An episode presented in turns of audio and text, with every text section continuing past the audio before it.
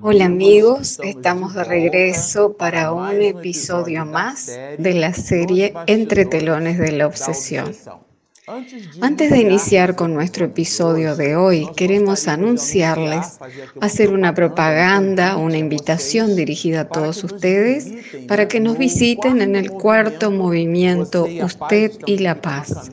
Y con ese objetivo estamos aquí luciendo la camiseta del evento. Entonces aquí va nuestra invitación para el cuarto movimiento Usted y la Paz en San Pablo en el Ibirapuera el día 10 de noviembre a partir de las 17 horas, o sea, a las 5 horas de la tarde en el Oscar Niemeyer de Ibirapuera. A usted que nos está asistiendo en este momento le dejamos así la invitación. Nuestro querido Divaldo Pereira Franco, nuestro embajador de la paz, estará aquí en San Pablo profiriendo una disertación cuyo ápice es la invitación para la paz mundial. Bueno, y ya que estamos hablando de Divaldo, ya que estábamos hablando de Divaldo. Él psicografió la obra, la cual es objeto de nuestro estudio. Este libro, este opúsculo entre telones de la obsesión. También existe en nuestro canal una invitación que la grabamos allá en Río de Janeiro, en donde él mismo nos invita a todos al estudio de este material, el cual nosotros lo venimos publicando en formato de video. Pero por H por B, si ustedes recuerdan el episodio anterior, nosotros estábamos describiendo la reunión mediúnica en el plano espiritual organizada por Saturnino. Allí está presente Miranda. Él como periodista espiritual nos corre el telón para que veamos los bastidores, los entretelones, o sea, la trama. Y en ese proceso la joven Mariana, que tenía el nombre de Aldegundes en una encarnación pasada, ella se ve al lado del espíritu de Guillermo, que es el obsesor. Repito, en este capítulo el nombre de él no aparece aún, pero nosotros ya adelantamos su nombre para no denominarlo como obsesor únicamente, porque posee un nombre y de ese modo lo llamamos Guillermo. Pero cuando él entra a la sala a la cual el mismo Saturnino la llama templo espírita, dándonos así la idea de que existen en el mundo espiritual centros espíritas y espacios organizados para reuniones mediúnicas de este porte. Cuando él entra en ese ambiente, él sintoniza inmediatamente con Mariana y ella sintoniza con él. Y Mariana realiza lo que nosotros apropiándonos de esta manera de un concepto que mencionan los psicólogos, hace su catarsis.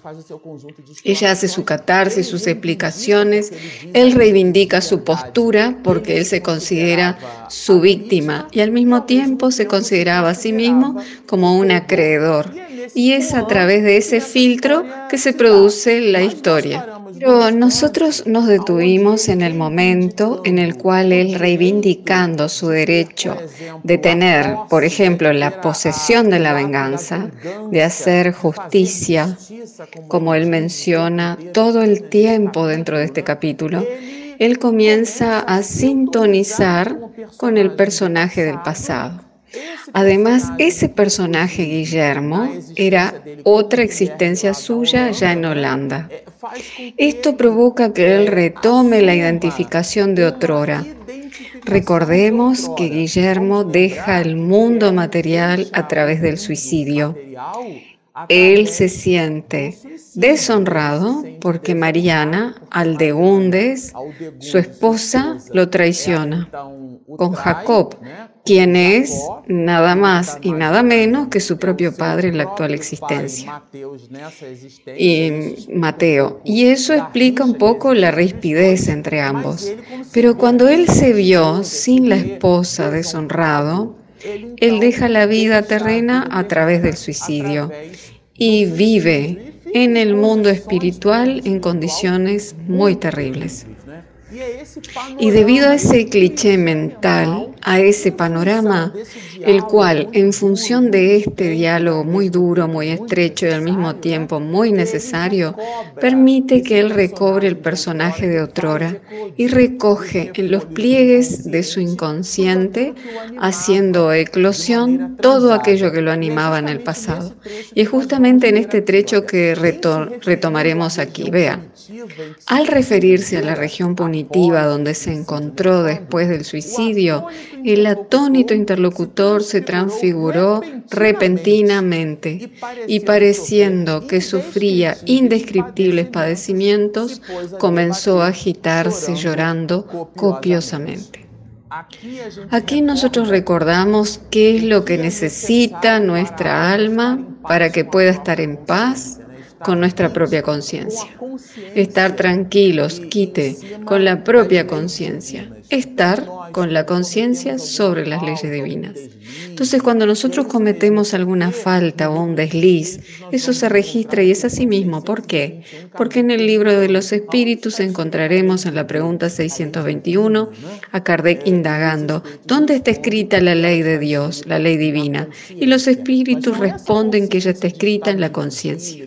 Pero no hablamos aquí de la conciencia del estado vigilia, que nos permite recordar lo que tomamos en el desayuno o lo que almorzamos ayer, sino que es en los pliegues del alma. Cuando nosotros cometemos un crimen es allí donde el alma lo registra y lo hace en la proporción directa de su comprensión. Y allí permanece un débito ante la conciencia divina, ante nosotros mismos. Él entonces hace eclosionar ese proceso y asume una careta, asume un aspecto muy grave, muy duro es una escena que Miranda particularmente la describe y nosotros nos la, nos la imaginamos caracterizada por una gran perturbación. Buscando calmar al espíritu en ese momento, se realiza un pase completo, un tratamiento, para poder serenarlo y atenuarle las condiciones y permitiendo así que se cumpliera el propósito de esa reunión, que era facultar el diálogo entre Guillermo y Mariana. Entonces vamos a encontrar a Manuel Filomeno de Miranda hablándonos de nuestros asuntos. Y él nos dice así, el vicio mental, vicio mental, señores, es el vicio de la mente. Es aquello que el propio Manuel Filomeno de Miranda en episodios anteriores lo llama monoidea, aquella idea fija que tenemos, como por ejemplo un vicio. La persona todo el tiempo piensa en el cigarrillo, o todo el tiempo piensa en actividades de lujuria, o todo el tiempo piensa en la glotonería el cual se trata del hábito de alimentarnos fuera, más allá de las necesidades. Entonces, todo eso, recordando que la diferencia entre el hábito y el vicio es que este último nos domina. Entonces nosotros permanecemos esclavos de nosotros mismos. Nosotros vamos alimentando aquel proceso y es eso lo que Manuel Filomeno de Miranda lo llama vicio mental. Porque todo sucede en el campo de la mente, como por ejemplo Guillermo cuando dialoga y también hace su catarsis y recuerda profundamente su existencia como Guillermo, él transforma su realidad periespiritual.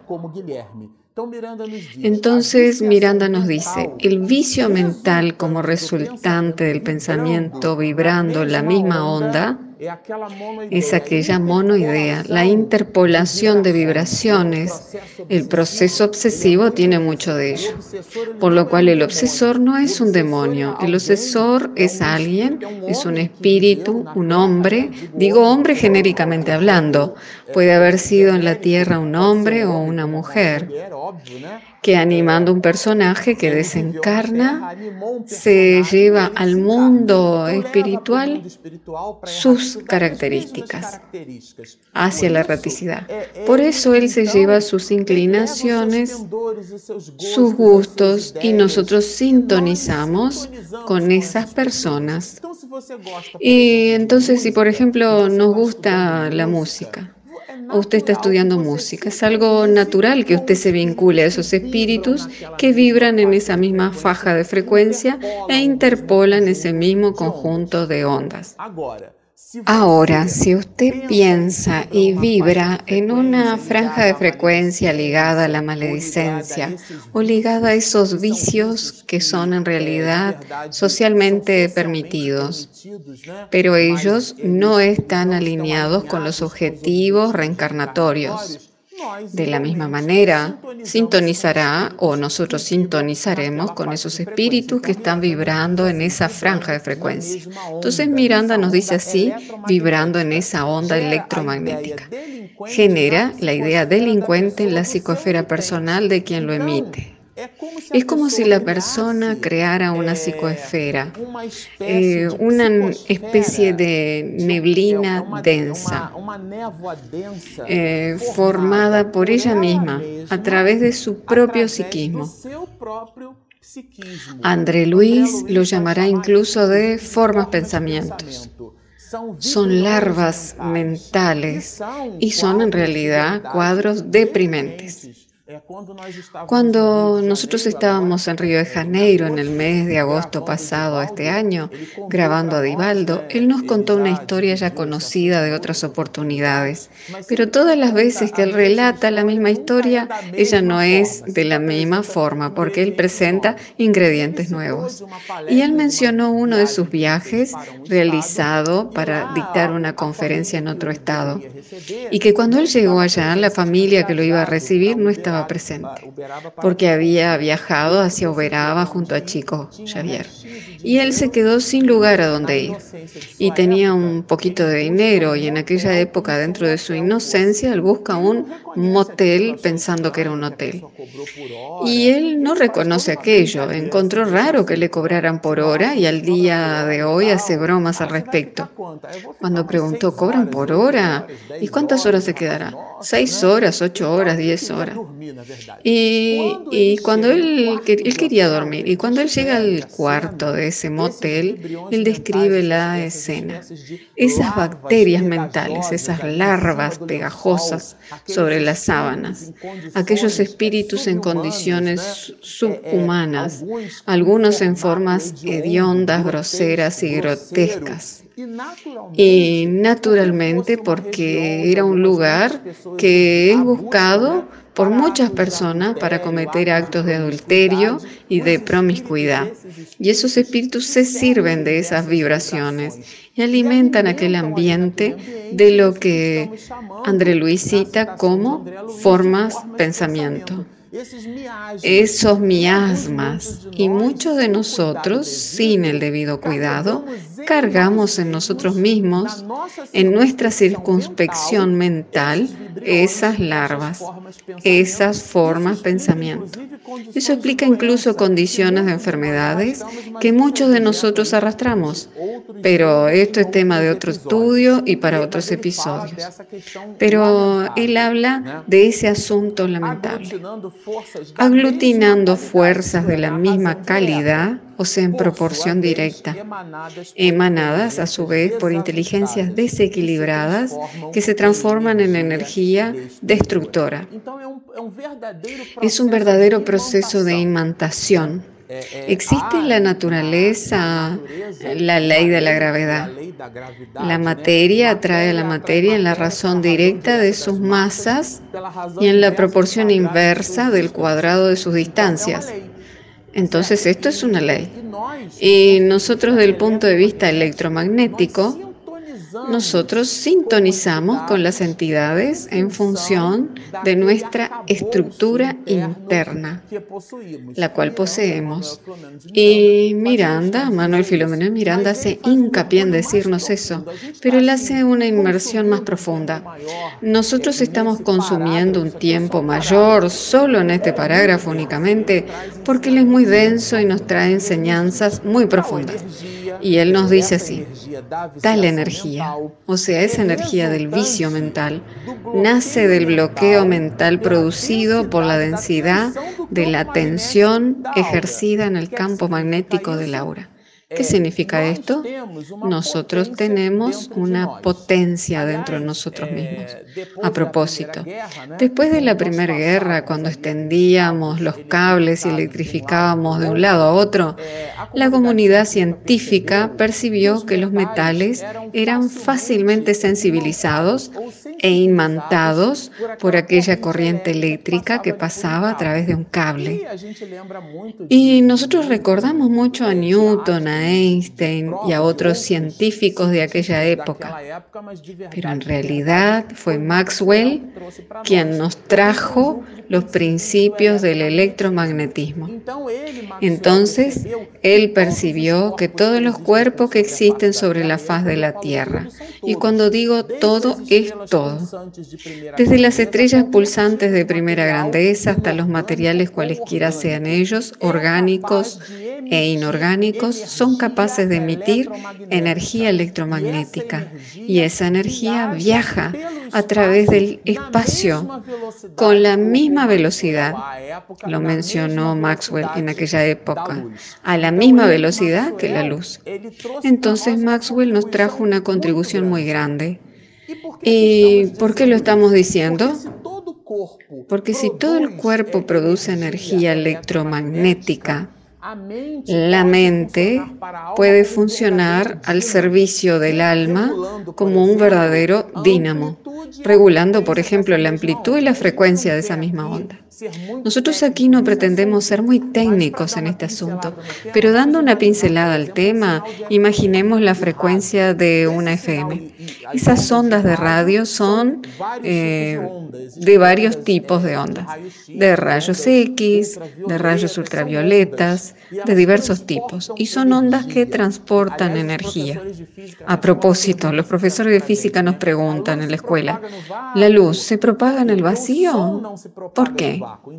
Porque el sonido no se propaga en el vacío, porque el sonido es un tipo de energía, es una energía mecánica, la cual necesita una perturbación del aire y esa perturbación mueve las moléculas y nosotros escuchamos con el cerebro y tenemos además un sensor que es el oído. y este percibe esas vibraciones y las envía a través de pulsos nerviosos. y nosotros percibimos el sonido el cual es una onda mecánica. Pero cuando el profesor de física pregunta si la luz, por ejemplo, se propaga en el vacío y el sonido se propaga en el vacío, él en realidad nos está queriendo hacer razonar que las ondas electromagnéticas no necesitan de la materia para su propagación. Esto es un estudio gigante. La comunidad científica tiene varios papers y leímos algunos en la Internet que existen varias investigaciones sobre este asunto. Pero en primer lugar es importante entender que nosotros producimos y emitimos energía y esas energías están muy vinculadas al campo electromagnético y que nosotros somos capaces de producir energía con el dínamo del alma que es la mente. Y eso establece el vínculo entre los espíritus que vibran en las mismas franjas de frecuencia. Y dependiendo de esa vibración, de esa fuerza, de la tenacidad de esa fuerza, que puede ser una fuerza benéfica, pero también puede ser una fuerza maléfica, eso determinará el grado en el cual esas entidades permanecen vinculadas a nosotros o aglutinadas. Y entonces Miranda insiste en decirnos así, tal energía nace del bloqueo mental, porque el espíritu, tu mentor espiritual, puede estar a tu lado tratando de sugerirte buenas cosas, pero tu psiquismo crea un proceso refractario, él, él crea un proceso de bloqueo de esa onda electromagnética benéfica y así crea un bloqueo mental, producido por la densidad de la tensión ejercida en el campo magnético del agua. Cuanto mayor sea la fuerza y cuanto mayor sea la tenacidad, mayor será ese campo electromagnético y se le hace más difícil a los espíritus elevados inducirnos los buenos pensamientos. Es allí donde se imprimen por fuerza la monoidea. Recuerden que comentamos aquella idea única, aquella idea fija. En todo esto aquí, señores, Miranda está describiendo panoramas obsesivos.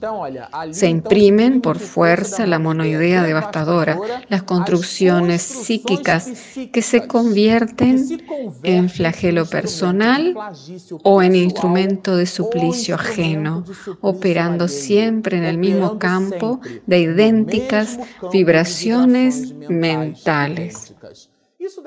Esto aquí es maravilloso. Leyéndolo parece difícil, pero en verdad, una vez el mismo Di, brindándonos una conferencia, dijo un proverbio popular. Dígame con quién andas y te diré quién eres. Y él haciendo una retórica de esa máxima dijo, dígame quién eres y te diré con quién andas, porque se trata de nuestro mundo íntimo, son nuestras realizaciones las que determinarán cuáles son los espíritus que estarán con nosotros. Imagínense un médico, por ejemplo, un cirujano. El médico es un mensajero de Dios porque es quien vela por nuestra salud en la existencia terrenal. Entonces imagínense que cuando vamos al consultorio médico con una problemática y aquel médico que estudió eh, seis años de medicina y dependiendo de la especialización son cuatro años de residencia médica. Eh, si es un cirujano necesita residencia médica también. ¿Por qué lo digo? Porque él aprende conoce y guarda en su equipamiento íntimo una especie de campana lo llamaría así. ¿Para qué? ¿Ustedes vieron ya esos equipos o aquellos metales que cuando los hacemos vibrar, el otro lado vibra a la misma frecuencia? Porque él presenta las mismas condiciones. Bueno, el espíritu en el mundo espiritual va a sugerirle a ese médico y este, como posee el conocimiento suficiente, estudió para eso, entonces él sintonizará y así absorberá aquella sugerencia, la cual aparecerá en todo el nivel de dedicación que el médico posee. Entonces, en realidad, nosotros no somos rehenes de las circunstancias. Los espíritus no se presentan en nuestra vida para que digamos, oh, ahora yo tengo un obsesor como si el obsesor fuera el virus de la gripe. No. Lo que sucede es que nosotros sintonizamos o creamos en nuestro mundo íntimo un campo electromagnético. Miranda hace hincapié en citárnoslo aquí. Y es este que permite que esos espíritus malvados encuentren en nosotros ese ecosistema mental, para que ellos presenten esas ideas perturbadoras y nosotros las alimentemos y después nosotros ya no distinguimos más cuál es la idea del obsesor y cuál es la idea del obsesado. Entonces él habla aquí de lamentables obsesiones y en realidad esas obsesiones hoy en el siglo XXI son una verdadera pandemia. Todas las crisis humanas tienen su génesis en la criatura humana y ese conjunto enorme de situaciones terribles que nosotros observamos en los días de hoy tienen su potenciómetro en la obsesión y es un hecho muy grave. Y este libro es muy oportuno para el estudio de sus asuntos. Y él aquí nos habla al igual de esos centros de la forma que crean enfermedades perturbadoras de largos años, centros de la forma porque la mente crea larvas mentales. y éstas pasan a alimentarse de las propias emanaciones fluídicas que nosotros mismos producimos. Y eso observado desde el punto de vista espiritual debe ser un cuadro muy lamentable. Es semejante a cuando observamos aquellos programas de televisión en los cuales eh, la persona presenta cuadros de obesidad mórbida, donde ella está con 200, 250 kilos. Eh, hubo un caso que vimos con mi esposa en el cual la persona presenta 300 kilos. Y era obvio que ella ya no caminaba más, comía un pollo entero en su falda aquella situación que nos produce una dosis, una noción de piedad por el individuo, a qué punto llega. Y nosotros aquí no estamos juzgando, sino que estamos haciendo un análisis de nuestros propios asuntos personales.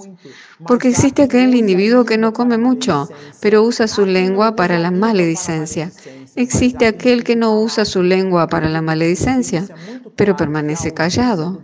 Y el libro de los espíritus es muy claro, la ausencia del bien es un mal. Por lo tanto, nosotros criaturas humanas sobre la faz de la tierra, todos somos discípulos de esa verdad suprema que Jesús nos trajo. No tenemos ninguna autoridad moral para establecer si aquella persona está correcta o está equivocada, pero sí tenemos la condición de aprender de manera sabia cuando aparecen las oportunidades ajenas y a través de la forma inteligente que cuando surgen las propias oportunidades.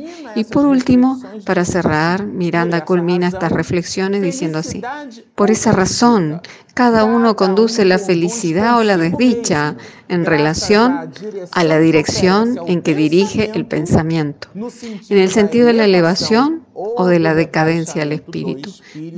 Dirección esa que es fuerza que se transforma en acción impulsora o en cadena que aprisiona en las regiones donde se inmanta. Y ahí, por último, pero no menos importante, a nosotros nos gustaría citar que así, como dice lo, el dicho popular, nosotros tenemos en la mano el cuchillo y el queso y solo nos cabe decidir porque nosotros determinamos la energía hacia dónde va. Y esa determinación habla siempre sobre nosotros. Bueno, nosotros terminamos el episodio de hoy. Y como ustedes ven, Miranda nos trae enseñanzas maravillosas, muy profundas al respecto. Les recomiendo que relean esta parte, que busquen citaciones que hablen sobre este tema, repasen las propiedades del electromagnetismo, porque ellas están relacionadas con el episodio de hoy. Entonces continúen estudiando, síganos, posten sus comentarios y mucha paz.